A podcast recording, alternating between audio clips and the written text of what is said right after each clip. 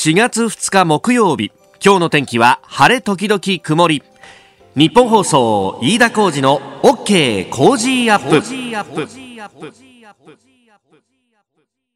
朝6時を過ぎました。おはようございます。ニッポン放送アナウンサーの飯田浩司です。おはようございます。ニッポン放送アナウンサーの新行市佳です。ニッポン放送飯田浩司の OK! Cozy up!。この後8時まで生放送ですあの新聞の経済欄を見ますと昨日がね入社式。で、えー、各企業このコロナウイルスの対策なども含めて頭を悩ませながらどう新入生たちを迎えようかと、なんか入社式をやめて、えー、で社長以下役員が入り口でこう拍手をしながら迎える企業があったりとか、あるいはあの入社式そのもの集まるのはやめて、えー、ネットで中継をしながらみたいな、代表だけが出るみたいなのもあったというふうにいろいろな、ね、工夫がありましたがあの弊社日本放送も昨日はですね新入社員4人を迎えて入社式を行いまして、はい、えあの私司会の大役を仰せつかりましてですね。え。であのやったんですけれどもいつもだとあれなんですよ。あの日本放送って、まあ、変わった会社だなと思うんですけど親御さんを呼ぶんですね。そうですよね。ね必ず、で、まあ、あの、息子さん、お嬢さんの、まあ、門出を一緒に見てもらうと、送り出してもらうというようなことをやっていて、私も、つい、ついというかもう15、6年も前になるんですけどついじゃないですね。ねだいぶ前だね。ねもはやね、ねおっさんになったもんだよ。そうですよ。でも、あの、両親と一緒にそういえば入社式をやった覚えがあるんですが、今回はですね、はい、えー、それは、あちょっとやめようと。うん、で、あの、じゃあ親御さんたちにね、えー、見てもらえなくなっちゃうからどうしたんだろうなと思ったら、あのー、カメラが2台設置してあって、そう、会場のイマジンスタジオに行ったら、はあ、これ何すか？って聞いたら、いや、これさ、あのー、YouTube で中継するんだよ。あ、そうっすか？すごい。親御さんたちって言っても4人だから、まあ、あの多く見積もっても8人なんだけど、そうですね、いやあそうですか？そのためにあるんですか？みたいな。であの後でなんかあの動画にして、えー、DVD に焼いて送るなりというのもできるようにすると。あなるほど。それはいいシステムですね、みたいな。であの大体終わった後にですね昼飯食う懇親会があって私それすごく期待してたんですよ。一応ですね司会もですね、はい、ご商売に預かってでその懇親会でも一応ちょっとしたあのセレモニーみたいのがあるんで、ええー、それの司会をやるという名目でですね、ええー、レストランでただ飯をたらふく食えると思っていたらちょっといいご飯なんですよねこれが。これがまたちょっといいご飯なんだそうなんですよね。ね、うん、あのちょっとお俺一人でランチ食いに行くかっていうような。ちょっとお高いコースみたいなね、ね感じだったりしますよね。でそこはめでたい席だから、ちょっとあの昼からちょっと飲んじゃうみたいなのも含めて、非常に期待をしてたんですが、伊田君、今年はなくなったから、ええー、って言うんですね。まあ、それはご時世ですから仕方がないんです、仕方がないですね。ねでもやっぱり異様だなというか、あの、異例ずくめだなと思ったのは、えー、並ぶ役員の皆さんもマスクをしていて、新入社員もマスクをしていて、で、ある役員が言ってたんですけど、いやー、これさ、あの、顔見せだって言っていつもやるんだけど、これじゃあ顔が見えねえな。本当ですね。まあ、でもこれもご時世だなと思って、そして新入社員の皆さんは、もう一生にね、思い出に残るある意味、いろんな思い出ですけど、絶対これはですね、あの、10年後、20年後に、俺の入社式は本当変わっててさ、とか、俺の新人の時は大変だったんだよって、うん、あの、笑って話せるように、この後ね、えー、今年、これから先、ね、えー、コロナウイルスを抑えていきたいなというね、えー、今日もそんなニュースがたくさん入っております。えー、東京都医師会の方とも電話をつないでですね、東京の病床病床がどうなっているのかとか、えー、そういったことも聞いていきたいと思っております。さあ最新ニュースをピックアップいたします。スタジオに長官各紙が入ってまいりました、えー、コロナウイルスについてのニュース。まあ連日もそればかりという感じですけれども一面トップもそれと。昨日行われた政府の専門家会議。まあその中で、えー、5都府県に対して、えー、機能不全に陥ると医療がですね、えー、抜本対策をということで朝日それから読売も一面トップ。プですね、えー、それから東京新聞も東京、大阪が該当地域ということで、えー、この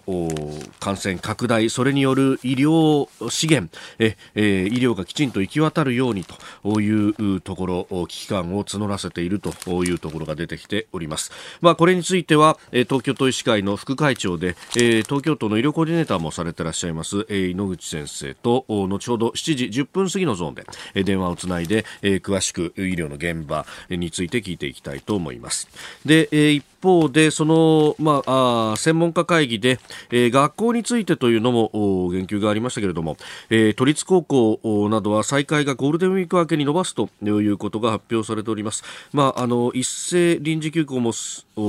選択肢として、えー、検討すべきだとする提言をまとめました、まあ、感染拡大警戒地域の自治体ではということで全国一斉という形ではないけれども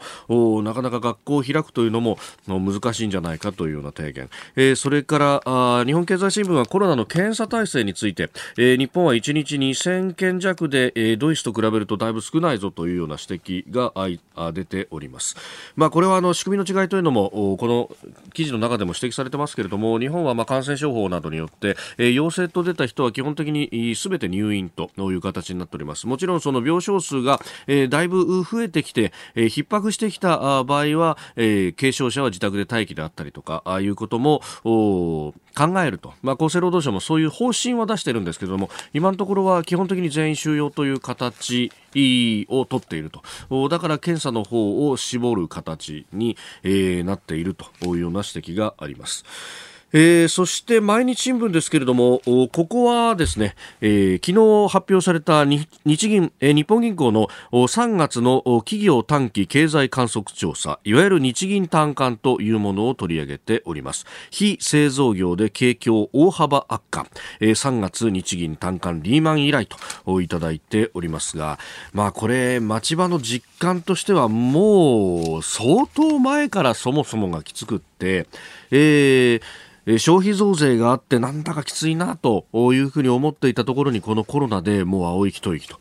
えー、こちらは神奈川綾瀬市からいただきました自営業を始めたばかりですという方55歳の男性ですが、えー、3月から小さな保証機店を開業しましたが最悪のタイミングとなってしまいました。広告宣伝を控えているため来客もほとんどありません、えー、昨年実績をもとに休業保証をという意見もありますが、えー、去年の実績がない店は潰れるしかないんでしょうか、えー、なんとか早く収束してほしいものですと。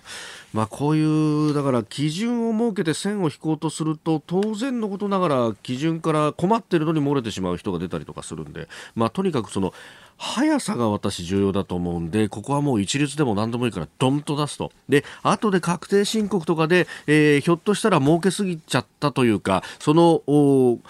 援助みたいなものが、えー、必要なかったと後から気づいた場合は、それを税金なりなんなりで、えー、取り返すみたいな方法は取れないのかというのは非常に思うところなんですけれどもね。えー、それからあのいろいろと批判が出ているのがマスクについてであります、えー、先ほど新業アナウンサーもよん、えー、ニュースで読んでくれましたけれどもね、えー世帯に2枚ずつ配布というようなことがあって、まあこれツイッターでもメールでも非常に批判的なご意見をたくさんいただいております。まあ、あの、世帯に2枚って足らねえよという意見であったりとか、ね、えー、あるいは、えー、布マスク2枚で手当になると思ってんのかと。あるいは、えー、その布マスクの中に20万円が入ってるんですよね、というようなご意見もありましたけれども、これ、やっぱりそれはパッと聞くと、なんだこれと、これが対策かと、えー、総理がそんなこと を言ってどうすんだと。いうようなご意見がですね、まあ当然僕も直感的にパッとそう思ったんですけれども、いや、これ一体どういうことですですかと、あの、政府筋などを取材するとですね、えいや、あの、もちろんそれが焼け石に水なのも分かってるし、ね、えー、で、あの、町場でマスクが足んなくって困ってる人がいっぱいいるっていうのも分かってるし、手作りをしてる人がいるっていうのも分かってると。で、あの、これの効果は、えー、結局狙いとしてどこにあるのかという話なんですが、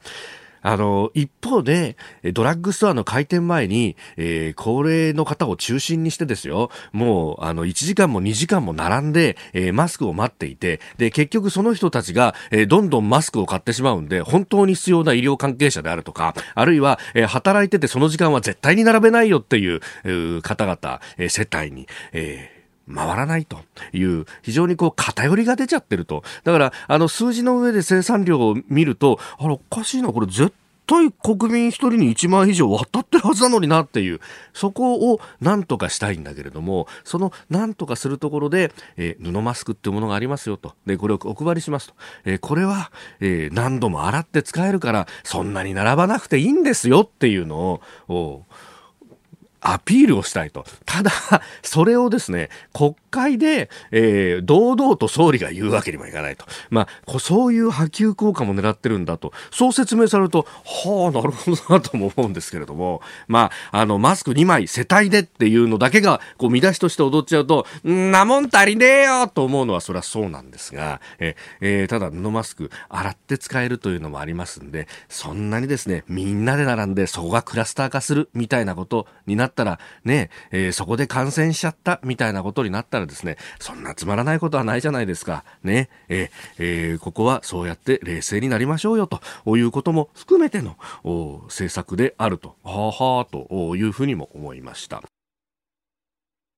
あなたの声を届けますリスナーズオピニオンです。えー、この OK 工事アップはリスナーのあなた、コメンテーター、私、田新業アナウンサー、番組スタッフみんなで作り上げるニュース番組です。ぜひご意見をお寄せください。今朝のコメンテーターはジャーナリスト鈴木哲夫さんです。えー、取り上げるニュースですが、えー、総理が緊急経済対策来週にまとめる方針というのが出てきました。これねタクシーの運転手さんで給料激減してますと広瀬さん59歳の男性横浜港南区からいただいております。まあ本当歩合制の人とかはもううん、もうねいきなりそういう影響が出てきているということもありますのでまあその辺を取り上げてまいります、えー、それから緊急事態宣言について出す状況ではないと。まあ実際医療の現場がどうなっているのかというのは東京と医師会の猪口正孝副会長に電話をつないで話を伺っていこうと思っております、えー、それからオリンピック延期の追加費用について。でさらに小池都知事の昨日の動き。え都立学校の休校措置延長を発表しております。あなたの声を届けますリスナーズオピニオン。ね、えー、コロナウイルスについて本当にいろいろ我々の生活にまで影響が出てきますんで、えー、メールやツイッターもいただいてます。ツイッター3つんさん。感染者の数も多いけど、回復した数も報道してほしいよね。感染者が増えた、えー、イコールオーバーシュートだ、まあ、爆発的な感染者の増加、ロックダウン、えー、都市封鎖だと言うけれども、説明足らなすぎと。えー、ちなみに、手元にデータがあるんですが、退院した方はですね、えー、昨日の正午現在で1000飛び91人と、えー、48人増えたということであります。えー、まあ、あの、こういう数字もね、実は出ているというところではあります。えそれからあの安尾さん東京北区の方ですが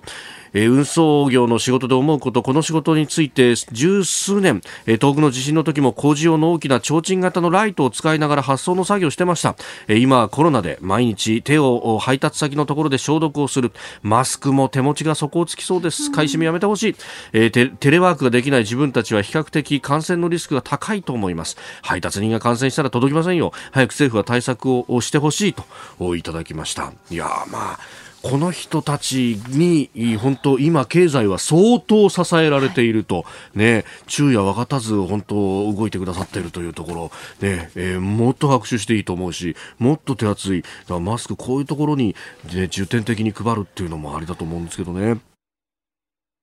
さあ、7時台はコメンテーターの方々とニュースを掘り下げます。今朝のコメンテーターは、ジャーナリスト、鈴木哲夫さんです。おはようございます。はい、おはようございます。おはようございます。いろいろなコロナ対策というところで、この日本放送のスタジオもね、えー、鈴木さんと僕は相対してるんですけれども、その前にアクリルの板が。透明のね。透明の。あのなんかほら面会そう。あのやっぱ拘置所のね。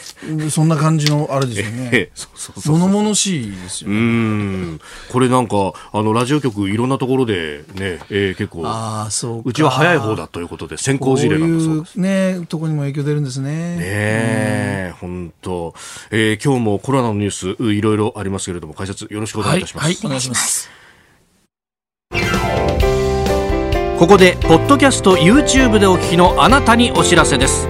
ラジオの日本放送飯田浩司の OK 工事アップではお聞きのあなたからのニュースや番組についてのご意見お待ちしております。ぜひメールやツイッターでお寄せください。番組で紹介いたします。どうぞよろしくお願いします。リスナーの皆様にプレゼント。働く人の心を育てる月刊誌「モラルビズ」300円。今なら1冊無料で差し上げています。職場の風土を変えたい。上司や同僚部下との人間関係を良くしたい。ビジネス現場で直面する課題解決方法人間力を高めるヒントが満載。物を作るだけじゃつまらない。人を作る企業を応援したい。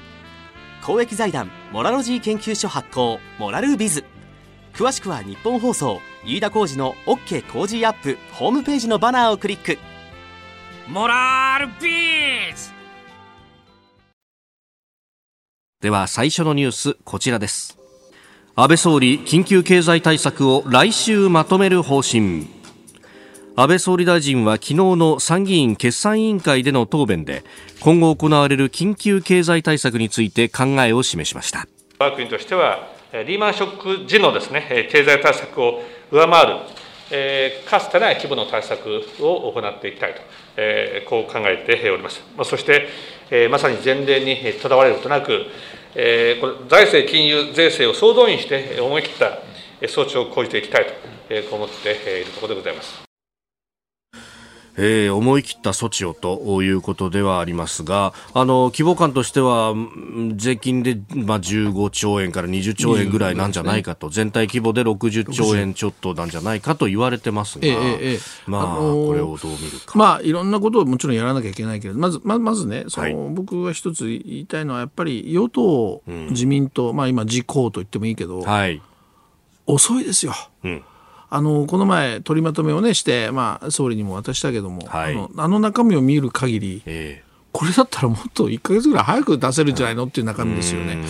だからそのもう少しそのいわゆるこの場面でこの経済対策は特にそうだけども、はい、与党っていうのはこれはあのどんどんなんていうももっと思い切ったことをね、まあ、好きなことと言っちゃいけないけども、好きなことって言ってもなんかお肉券お魚券みたいな、あんなこと言っちゃだめですよ。うん、だけど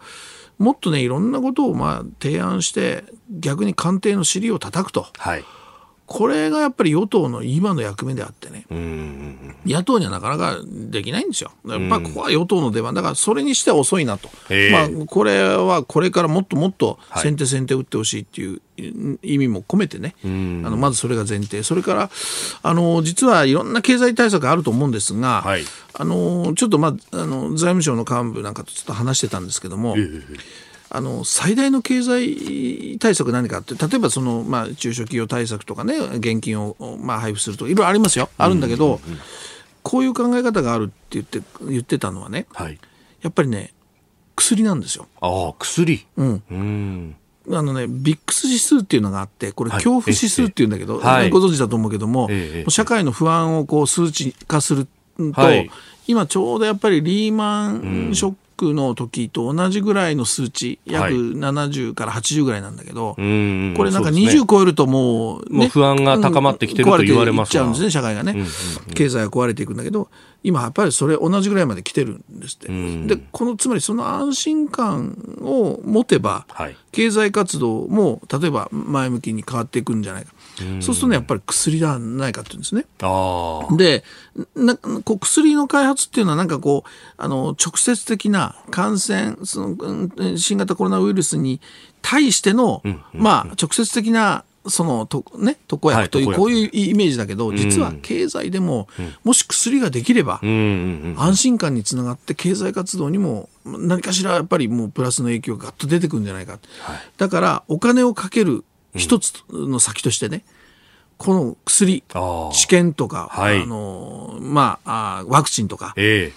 もうここに相当お金をね、思い切ってかける。それから仕組みとしてもやっぱり日本のだけじゃなくて外資なんかとね、はい、これいろいろ外国のあれ基準が違いますけど、そういうとこと思い切ってね、規制を外して、はい、とにかくこの薬にすべてをかけるというね。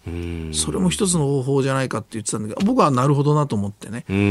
だからまあいろいろやらなきゃいけないうちの一つにね、はい、まあ、その辺の視点も入れていいかなと僕は思うんですけどね。うんえー、京都市からですね、けいちゃんさん、あの、この方、京都の信用金庫の有志部で審査担当しているという方なんですけれども、まあ、資金繰り、いろんなところの応援も経て裁く毎日なんですが、うん、えー、事業者の方々は好んで融資受けたいとは思ってないと。えー、まず現状の融資の返済条件の緩和でしのげるか、が不足するんだったら融資しようと考えてますと、うん、いずれにしても先行きで返済負担は重くのしかかりますんで今、えー、経済が回復しなければ、今回の資金繰り支援が数年後に不良債権となって金融システムに再び問題が起こってしまいますと。うんだから今やることと経済対策とでやるお金とか中身をやっぱきっちり分けて考えないとね。緊急対策とその先の部分とってことですね。とにかく今はまず損失の補填。ここですよ。だから今中小企業に何が必要なのか、今必要なことをまずやる。そしてその後の経済対策、こう分けて考えないと、一緒くたにやっちゃうと、必ずそうやって、ね、あの後で幸せが来るんだと思いますけどね。一緒くたにやろうとするからなんか遅くなっちゃうしっていうのも出てくるんですかね、ね、今一律10万20万渡したら、うん。うん、損失補填の人たちはやっぱり将来備えて貯金しちゃいますよ、これは経済対策にはならないわけでしょ、使う消費しないわけだから、この辺を切り分けてやっぱり政府はやらなきゃいけないですよね、えー、まずは緊急経済対策についてでした。おはようニュースネットワーク取り上げるニュースはこちらです。安倍総理緊急事態宣言について出す状況ではないと発言。安倍総理大臣は昨日参議院決算委員会で新型コロナウイルス特別措置法に基づく緊急事態宣言について考えを示しました。今この時点でですねあの緊急事態宣言を出す状況ではないというふうに考えております、まあ、基本的には何よりもですね何よりも国民の命健康を守ることを第一に判断していきたいと考えているところでございます。東京都の感染者の発表年代別見るとこれまでで最も多い78人の感染が確認されたおとといは50代以上24人だったのに対し40代以下、まあ、若い世代がその2倍以上、え、54人いたということであります。えー、直近では若い人の感染も増えてきたということなんですが、まあ、これは経済とこの医療の見合いというところも鈴木さんあるわけですよね。そうですね。あのただこの僕は2つを比較する。つまり、えーあの例えば医療医療崩壊、これは絶対だめですよね、うん、だけどその、それに伴って緊急事態宣言を出せというようなね、うん、こう出し出すべきだという論調が出てきます、うん、でこれはでも出すと今度は経済がだめになる、つまり、なんていうのかな、命を取るのか、経済を取るのか、みたいな、こう、なんか二項対立みたいなこう印象が今出てきてませんか、そうじゃなくて、両方、守んなきゃだめなわけでしょ。命も、経済もね、だからその中で、その緊急事態宣言をどうするのかっていうふうに考えなきゃいけないし、それからやっぱりあの、一番なんかみんなが信用できるのは、実は専門家の、そうですよね。見方なり意見なんですよね。はいえー、だからなんかまあ政治家がいろいろなこと言ってるけど、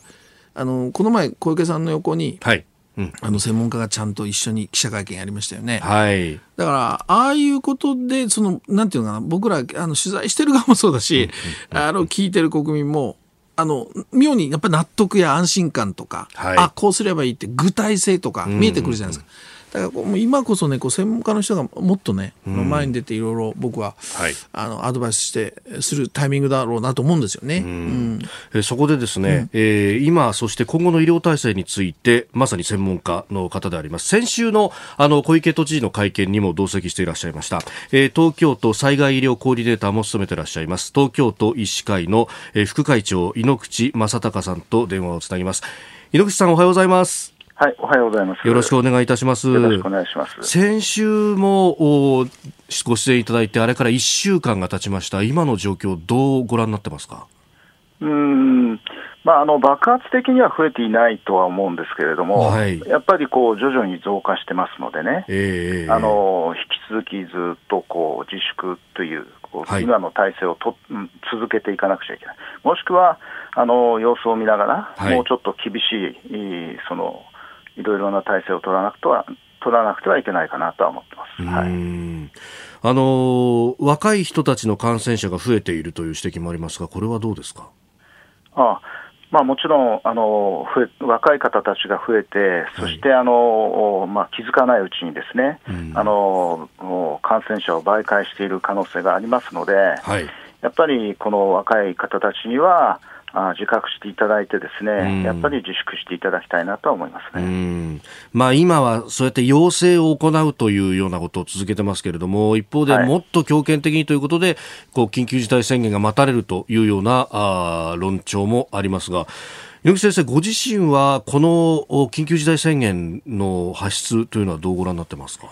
あの緊急事態宣言自体にですね、はい、まあ、どうやら話を聞くと、それほどのあのこう強制力がないというか、大きな権限がないって話も聞いてますが、はい、私たちあの、医療の立場からしますと、ですね、ええ、あの今、入院のその入院医療提供体制が逼迫しているしつつある状況になってきている中で、はい、まああのその患者さんたちに対するスタンスっていうんでしょうかね、あの今、全部軽症の患者さんが、はい、あ全部入院という形で見ている、まあ、この入院っていう意味合いは、健康状態を管理するっていうことと、はい、やっぱりあの世間に他にあの患者さんを増やさない、うつさないっていう意味合い、その2つなんだろうと思うんですけれども、まあ、実際にそのこの軽症の患者さんたちを、入院ではなくて、他の方法で見ていくようなことにつなげる作戦として、ですね、やっぱりこの緊急事態宣言などが発せられると、しやすい状況になるかなと思いますね。うん。まあ、患者さんだとか国民の側も受け入れやすくなるとまあ、心理的な効果っていうものも期待できるということは、ね、私はそう思いますけど、はい、うん、あの前回ご出演いただいたときにそのあの入院ではない形で軽症者を見る作戦、まあ、いろんなところで、はい、えー、それこそ見本市会場を改装したりっていうのを海外でやったりしますけれども、はい、まあ、そういったこともこの1週間でより具体的にこれ詰まってきたということですか、うん、いろいろそういうことがあの具体的に話されてはいますね、都知事があのその選手村を使うというような話もなさったりですね。はいえ。ーえー、それからあの我々の話しているところでは、ホテル、今、観光業が非常に沈んでますから、うんはい、まあ、そういう空いてる部屋を使使わせてもらえないかとかね、ええ、そういう話はあ出てるんですけれども、うん。まあ、私の耳にはこれが具体的になったっていう形にはまだ聞いてないです。はい。さあ、スタジオにはジャーナリスト鈴木哲夫さんもいらっしゃいます。はい、先生、あの、おはようございます。お疲れ様です。え、あのー最近あの東京都のまあ小池さんのメッセージなんかがこうあの少しなんて言うんでしょうね。あの具体的にこうなってきてる感じがしていて、はい、あの例えばその皆さん自粛しましょうってこうこう相場の的に言うんではなくてこの年代この層の人たちは自粛は自粛しましょうとかこの場所はとかこう限定しながらこう情報を出していってるっていうのすごく僕は具体的でいいと思うんですよね。はいはいはい、でこれからもそういう感じでやっていってほしいんだけどあの、まあ、これは予想しにくいんでしょうけど今とにかく若い人それからまあ中高年のあのバーだとかそういうところってなりました。けど次はどの辺のこう具体的な層だとか、えまあ、場所だとかその辺にこう流れとして移っていくんでしょうか？いや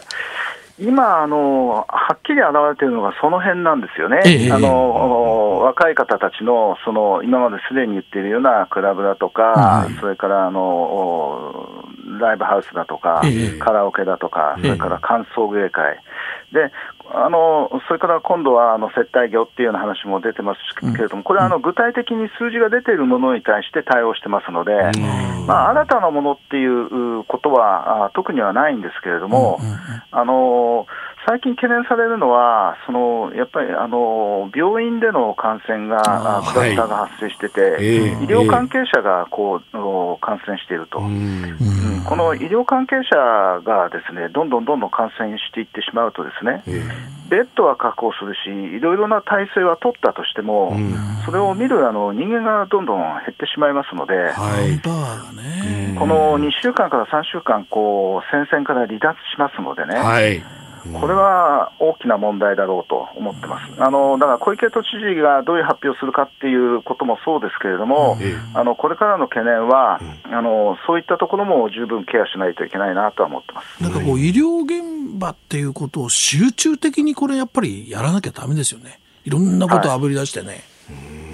はい、はい、あのやっぱりあの医療現場で一番必要なのは、やっぱりこの PPE って言いますかね、あの、はい、感染防護具だと思うんです、はい、マスクが必要だし、ガウンが必要だし、手袋、ゴーグル、それからキャップですね、帽子ですね、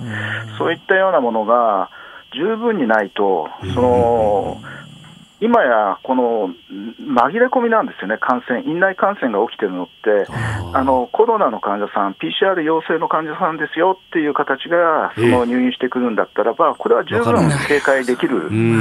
防御できるんですけれども、あの他の形で、例えば脳卒中であるとか、他の病気の形で入院されると、ですね、あのその方たちまでに全部マスクしていただいてとか、感染をこうプロテクトするような形で、今、入院、多分あのできていないだろうと思うし、はい、それだけの防御力がないんですよね。だから、これはあの十分この、ほとんど入院してくる方たち全員がですね、えー、こう感染の防御をするような形で、そういう資機材があると、うそういうものがあってほしいなと思います、ね、現場の声としては、やっぱりだんだん足らなくなってきてるぞっていうのが、そこら辺はあるわけですか、うん、マスクでじわじわと聞いてますね。あ1週間使い回してるマスクをなんていうあの先生の話なんかもありますよね。まあ、担当じゃない方はね、あの一般的な部分で、自分のこの自分自分の唾液を外に飛ばさないという効果においては、マスクは非常に効果的ですから、まあ、使い回しでもね。ああ。布マスクとかであってもいいわけですね、それは。あ布マスクでももちろん、あの要するに唾液を外に飛ばさないっていうのがマスクの今の一番大きな効果ですから、そのマスクをすることによって予防するっていう効果はあんまり見込まれないという話になってますね。わかりました。野口先生、どうも朝早からありがとうございました。はい、どうもありがとうございました。東京都医師会猪口正孝副会長にお話を伺いました。まあ、医療の逼迫、医療崩壊を起こさせないために全力を集中的に政府やった方がいいね、医療現場のね。そして物資もね。うん。えー、この時間ジャーナリスト鈴木哲夫さんとお送りしました以上おはようニュースネットワークでした続いて教えてニュースキーワードです。オリンピック延期の追加費用。新型コロナウイルスの世界的な感染拡大によって東京オリンピック・パラリンピックの開催が1年延期されることになりました。しかしながら一部報道によりますとこの延期の追加経費が3000億円以上とも言われていましてまたどこがこの費用を負担するのかも不透明なままとなっています。えー、オリンピック来年の7月23日から始まるという日付までが出てきてますが、うん。えー、費用の問題というのがまた立ちはだかる。これは当然ですよね、うん、延期すればいろんなもの、まあ、あの継続してお金がかかっていくということですよね、えー、それで、まあ、一番根本的なのは、その1年後にじゃあ、果たして新型コロナウイルスが収束なり、はい、薬ができるなりしてるかと。いうと、まだそこに何の保証もないわけですよね。そうですね。だからこう、そうなったら、じゃあ1年後、もしこのままの状態だったらどうするのと、うんうん、まあ、いろんなその不安なんかももう一緒にくっついて回ってる。で私が今ちょっと取材してる限りでは、その、今、あの、飯田さんが、あの追加費用がね、まあ、はい、3000億と億というね、まあ、あの計算試算があるということで、はい、あの行政関係者なんかそう言ってますけど、東京都のまあ幹部に、まあ、こっそりというのもあれですが、まあ、取材をしてそれじゃ済まないだろうと。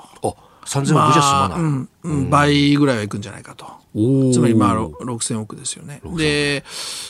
それからまあ民間のまあこのシンクタンクでの代表、ちょっとあの知人がおりまして、なんかは、えー、それでも済まないと。6000億でも済まない。1, 兆円ぐらいのレベルになるんじゃないかと。そもそもオリンピック予算って、はい、あの招致の時は7000億ぐらいでお金のかからないオリンピックって言ってたのが、はい、いつの間にか1兆3500億になり、えー、で会計検査院の調査では、はい、3, 3兆円超えるんじゃないかと言われてるね、はい。えー、膨らんできてるんでこれ何がかかるかって言ってやっぱり維持費、うん、会場とかそういうものの問題がある、うん、それからその、えー、オリンピックが普通に今年行われていれば、えー、その後にいろんなもうイベントとか再利用とか組んでたわけですよね、はい、だって、これ、ほら維持費だけでも問題だから、はい、どんどん再利用していかなきゃいけないなんていう,、こういうのが全部キャンセルっていうかやれなくなっちゃうでしょ。そうですね確かに、うん、でそういうことで、まあ、例えば保証金の問題とか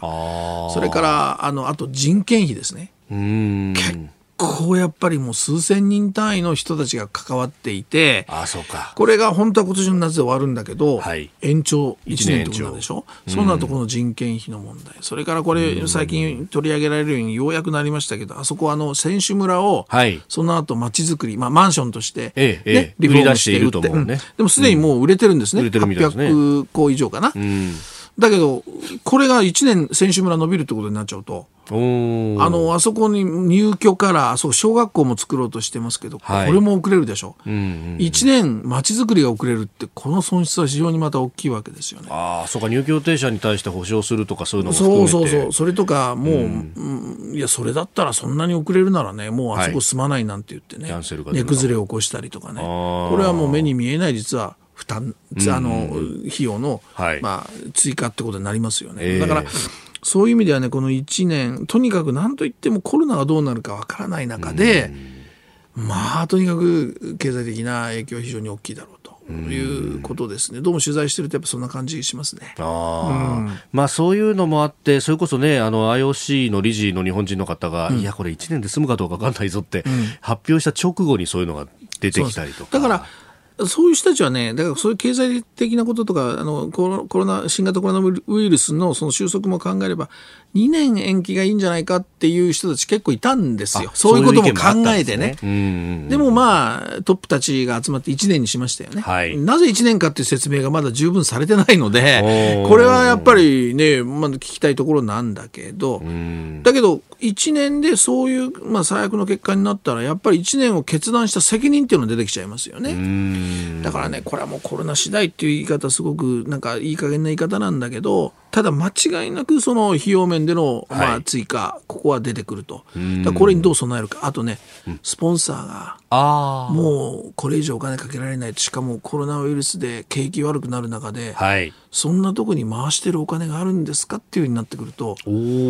ポンサーが撤退する可能性もある。これはそのさっき言ったシンクタンクの代表言ってましたけどね。ええええ、あそれもだからね、うん、だからもう1年伸ばした、はい、万々歳じゃなくてね、課題はものすごくやっぱりまだ多いと思いますね。オリンピック延期の追加費用、今日のキーワードでした。さあ、メールやツイッター、コロナウイルスの話になりますけれども、働き方も変わってますね。サックス親父さんは、栃木宇都宮から62歳会社員の方、えー、うちの会社も1都4県在宅勤務ですよと、えー、私は出勤しますが、当面は電話営業にしますと。あ結構客先行けなくなってる人って多いですよね、営業なんかでもね。そうですよね。まあだから、その、どこまでっていうのはあるんだけれども、うん、やっぱりもう今、もう空気感含めて、えー、あとその会食なんか会社として禁止っていう、多いでしょ、えー、日本放送もそうかな、うん、結構あの届けを出さなきゃだめよみたいな感じになって厳しくなってますね。あと経費が落ちないとか、ね、僕ら取材だから、まあ、電話でも取材できるけど、うん、やっぱり人に会ったりしなきゃいけないからね、そね。会って目見て、あこいつ嘘ついてんなとかね、そうそうそう、そういうところね、そうなんですよ、うん、そうそう、鋭い目を見てね、だから、そういうあれだけど、やっぱ営業の人なんか、ものすごい困ってるでしょうね。うん、いや、やっぱり言ってたのは、まあ、普通に話すとか、打ち合わせするっていうんだったら、電話でもできるかもしれないけど、やっぱり相手がこう何に困ってるかとか、そういうのを聞きながら引き出して、あそれだったらうちにこんないい商品がありますよってやるのが営業なのに。営業のね基本ってフェイス2フェイスだってねおっしゃいますよね。だからそれができないわけだから。結構まあそまたそのそれはできない精神的なこう、なんていうか負担っていうかそういうのもすごくあるんじゃないかな、このねメールの方なんかそうでしょうけど。はいえー、それから教育の現場について東京豊島区の泉ランドさん、うん、36歳の男性です、えー、某国立大学の法学部と大学院で教員教員をしてますと、うん、霞ヶ関から派遣されて教員している方だそうですが、えー、幼稚園でもいろんな取り組みがあると紹介されてましたが大学も試行錯誤ですと、うん、えー、本部からは30日先月30日に連絡があったばかりなんですが4月からの授業すべてオンラインで行うことが示されました。教員大浦和ですよと、うん、えー、特に大学院論文の指導とか討論を行うのが事業の本題なんですが、まあ、ウェブシステムいいものがあるとはいえ少々心配がありますと。で、えー、授業料の値上げも相次ぐ中、えー、あくまでも通信制の予備校などではありませんので、えー、きちんと学生からもらった授業料に見合った質を確保して満足してもらわなきゃと思うと、えー、なかなか大変な面もありますと。そうですね。私は某私立大学の市民講座をやって、持ってますけど、ええ、ずっと中止ですよ。やっぱそうなっちゃいますよね。うそうなりますよね。まあ教育の現場、休校などについて、えー、都知事の方針なども後ほど、えー、取り上げていきたいと思います。続いて、ここだけニューススクープアップです。この時間、最後のニュースをスクープアップ小池百合子都知事、都立学校の休校措置延長を発表。小池百合子東京都知事は昨日、東京都の新型コロナ対策本部の会議の後、記者会見を開き、都立の中学高校などの休校措置をゴールデンウィーク最終日の5月6日まで延長すると発表しております。まあ、東京が延長ということになると、まあ、他の各県もと、ね、どうなるんだと結構心配されている方もいますね。鎌倉市、こちらは神奈川県ですね。雅子さん、え中学生の息子がいるんです。休校が長引いて学業心配です。いっそのこと海外に合わせて9月始まりにしてみるっていうのはどうなんでしょうか。年度の切り替えいろいろ影響あると思いますがと。え横浜市56歳の直道さん。えー、私は小3になる孫娘と2人暮らしなんです。ネックは休校。時間調整できる仕事なので助かってはいますが体に無理をかける結果になっています。休校するなら徹底的に休校。外出もやめて、えー、公共の交通機関も止める。会社も休みと、えー、必要な医療機関だけ動かすっていうのもどうなんでしょうか。日本人は我慢できる力があると思います、えー、いうこともいただきました。まあその自粛っていうね、はい、あの判断は皆さんがやってくださいというような、そのニュアンス、うん、えー、そこにやっぱり、まあ、自分の判断がみんな迫られるわけですよね、工夫とかね。だから、それもそれは確かにしばらくの間は、まあそうだな、頑張ろうと思っても、はい、長期化してくると、それはきついですよ。だから、うん、そういう意味では、その、もうどっちかはっきりしてくれっていうね、はい、今おっしゃるような意見が出てくるのも、えー、これももう当然だろうなとは思うんですよね。うん、で、まあ、その東京都です。やっぱり、今回のその、まあ、この感染っていうのは全国的に見た場合、やっぱりあの地域差がかなりあるわけですよね。はい。うん、だからその全国一律に、例えば休校だとか、はい、あなんとかだっていうことよりも、やっぱりそれぞれの地域の判断になってくると思うんですよね。うんで東京っていうのは、まあ、あのもちろん公立の高校とか県立あの都立高校とかねあるんですが、はい、私立なんかもものすごく多いですから。私立多いですよね、うん、だからそういう意味ではそのそれぞれのまた判断ということになってくるんですけど、まあ、とそういう東京や大阪そういったところとまたそうじゃないエリアのね、はい、あの学校とは考え方が違うからもうこれは本当に各地域ごとに休校するのかどうするのかって考えていかなきゃいけないと思うんですね。で問題はやっぱりそれによってその学業の差っていうのかな、はい、例えばその都市部東京でも大阪でもいいんですがその中でもかなりこういろいろ差が出てきてて、例えばちょっとこれあの関西のねあの、はい、まあ、ある学校小学校なんだけどなんかは、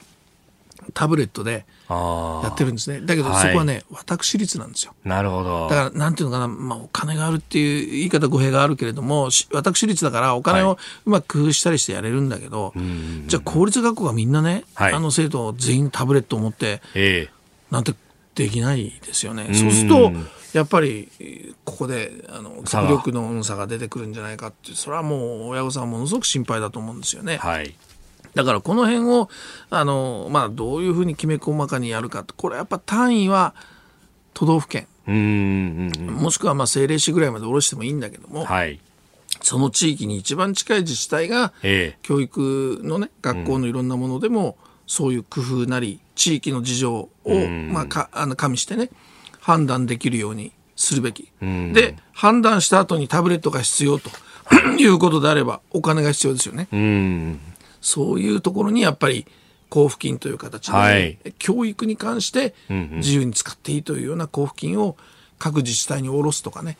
そんな政府の対策、僕、必要かなと思いますけどね。これ、だから中央省庁で考えると、文科省がやるのか、総務省がやるのか、交付金だったら総務省だみたいなね、うん。うん、だからそういうところで、あの津田の引っ張り合いみたいなことになっちゃうかもしれないですけど、今、緊急時ですからね。ねうん、だから、だから結局、これはもう官邸主導でね、えー、えー、まあ、縦割りを崩してね、まあ、そのために対策本部があるんですから、はい、だから、まあ、そういうふうな、まあ、経済専門班みたいなものもね、あの作りましたからね、はい、そうですね、うん、そういうところでもう縦割り、壁を、省庁の壁を越えて、うん、そういう判断をして、お金をまあ自由に、自由にっていうのは変だけども、えー、うん、使う道を決めて配ると。はい。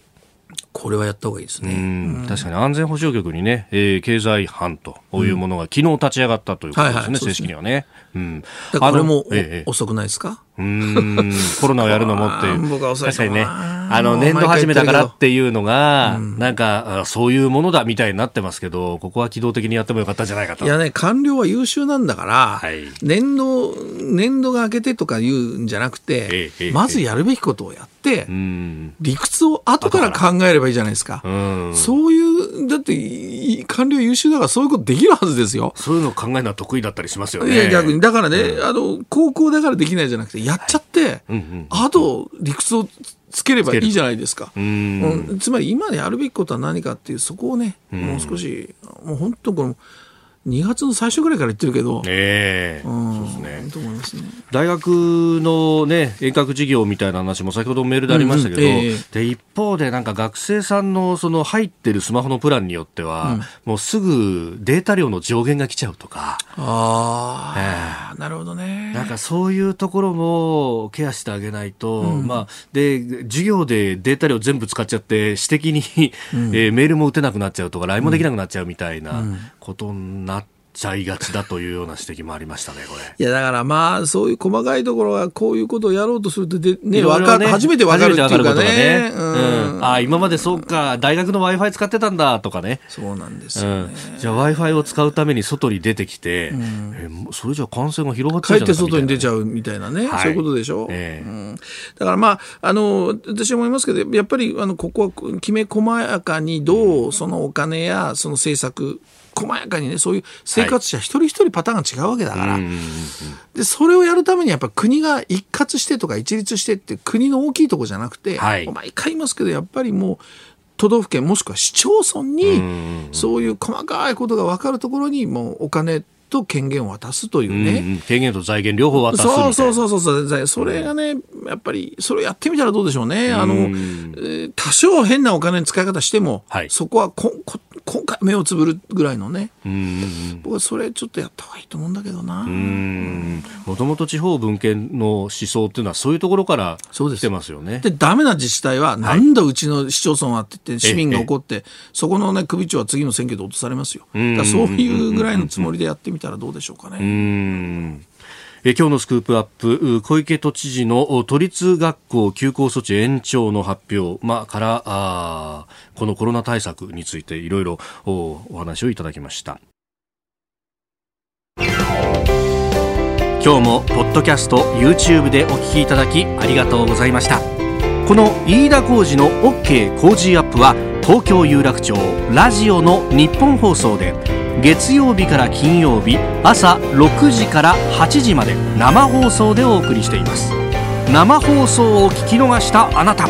ぜひラジコのタイムフリーサービスでニュースやスポーツエンタメなどの最新情報を通勤通学の行き帰りでチェックしてください。さらにこの番組では公式 Twitter でも最新情報を配信中。スタジオで撮影した写真などもアップしております。そしてもう一つ私飯田浩司「夕刊富士」で毎週火曜日に「飯田浩司そこまで言うか」という連載をしております。こちらもぜひチェックしてください。